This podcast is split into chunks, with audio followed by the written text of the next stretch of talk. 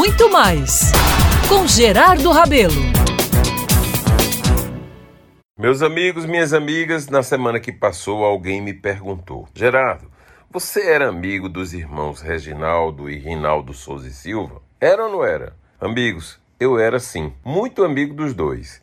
E de imediato veio uma saudade danada dessas figuras particulares, divertidas, com quem dividi momentos incríveis. Reginaldo e Rinaldo, meus caros, era gente bem nascida, viu? Filhos de um abastado comerciante português, seu Joaquim, e dona Clotilde, uma mulher de bom humor, longeva, que ultrapassou a casa dos 100 anos. Eram personagens renomados, viu?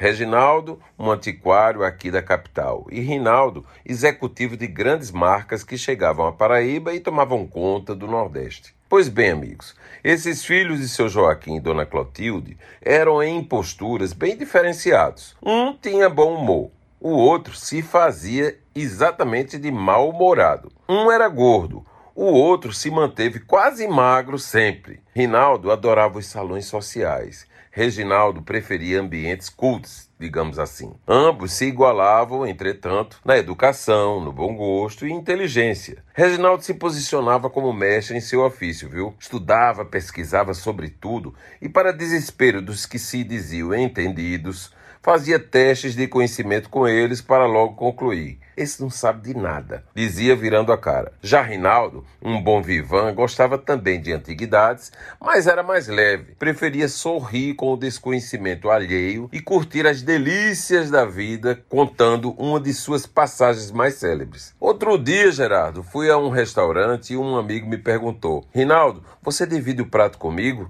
Claro, disse ele. Depois de algum tempo, o garçom chegou para pegar os pedidos da mesa e o amigo perguntou: Você quer o quê? Eles: Qualquer coisa. Escolha aí. Em seguida, o garçom o assediou e ele disse: Quero um camarão. O amigo, claro, surpreso, perguntou: E a gente não vai dividir o prato? Ele disse: Meu amigo, é claro que vamos dividir o prato. O seu eu pego metade.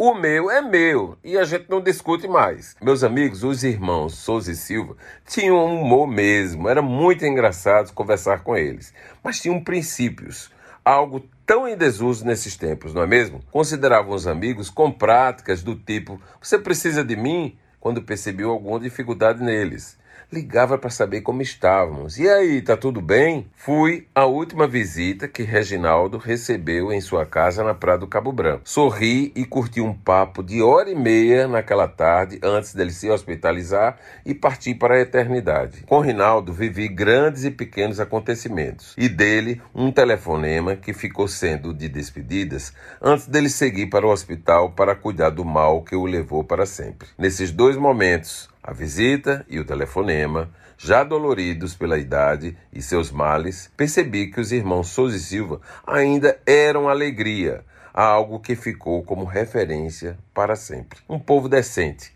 digno daqueles que farão falta e que nos traz as melhores lembranças nessa vida. Viva Reginaldo! Viva Rinaldo! Viva a vida, meu povo!